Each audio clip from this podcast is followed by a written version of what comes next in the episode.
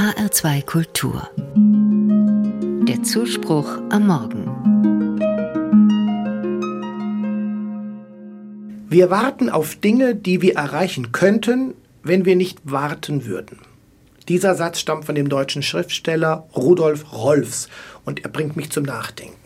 Gibt es Momente in meinem Leben, in denen ich mit Warten unnötig Zeit verbringe? Warten kann ziemlich anstrengend sein. Wenn ich zum Beispiel an einer Haltestelle stehe und ungeduldig werde, weil der Bus nicht pünktlich eintrifft. Oder wenn ich im Bahnhof auf einen verspäteten Zug warten muss. Oder bei Arztbesuchen eine gefühlte Ewigkeit im Wartezimmer verbringen muss, bis mein Name endlich aufgerufen wird.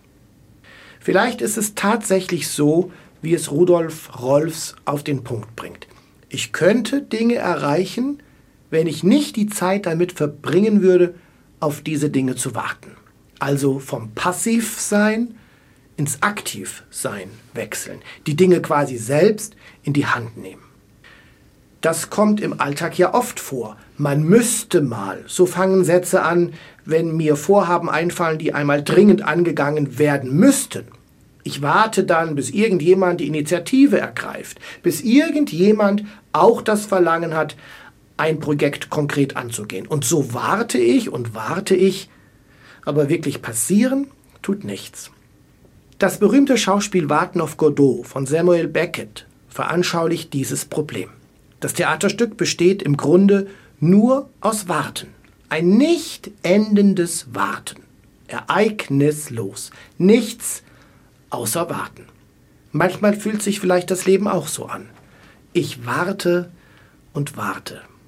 Vielleicht auf einen Menschen, der mich inspiriert, vielleicht auf eine berufliche Herausforderung, die mich fasziniert, vielleicht auf eine Anfrage, die mich motiviert. So wie Jesus, der Menschen mitziehen konnte.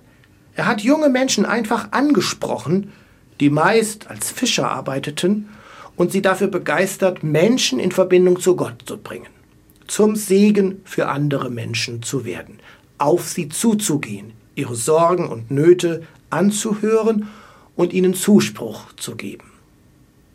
Wenn ich also meine Zeit mit Warten verbringe, einem Warten darauf, dass mein Leben noch schöner, noch aufregender, noch ereignisreicher wird, aber selbst nicht ins Handeln komme, dann erreiche ich wenig.